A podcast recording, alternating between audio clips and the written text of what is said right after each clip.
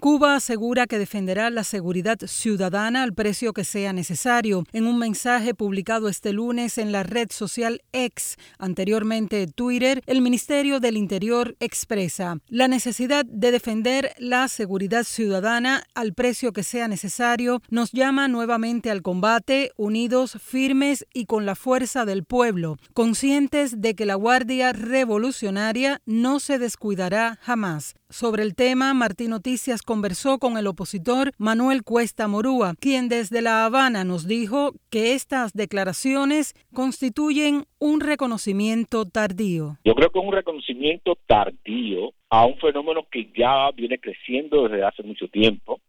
Y ellos vuelven a repetir ahora a garantizar la seguridad ciudadana a través del combate y no a través del trabajo y la profilaxis y el mejoramiento de las condiciones de vida. A mediados de 2023, funcionarios de la Policía Nacional Revolucionaria y otros organismos entrevistados por la televisión nacional aseguraban que en Cuba no existía la impunidad ante hechos delictivos, desmentían la veracidad de supuestos actos violentos difundidos en las redes sociales que atribuyeron a una supuesta guerra mediática que se impulsa contra Cuba desde el exterior. Así lo decía en la televisión cubana el coronel Hugo Morales. Todas estas informaciones que tú nos has dado aquí forman parte de la campaña mediática que contra el Ministerio del Interior y especial contra el trabajo de la policía lleva a cabo el, enemigo. En agosto de 2023, el Observatorio Cubano de Auditoría Ciudadana hizo público su informe sobre la inseguridad pública en Cuba. Los datos identificaban 98 reportes de violencia entre enero y marzo, mientras en el segundo trimestre del año se registraron 189 reportes de crímenes, entre ellos robos, asesinatos, asaltos, agresiones y otros delitos. Por otra parte, observatorios de género reportan en lo que va de año 71 feminicidios en Cuba. Esa es la realidad concreta de cómo se está comportando la violencia, la violencia de género, cómo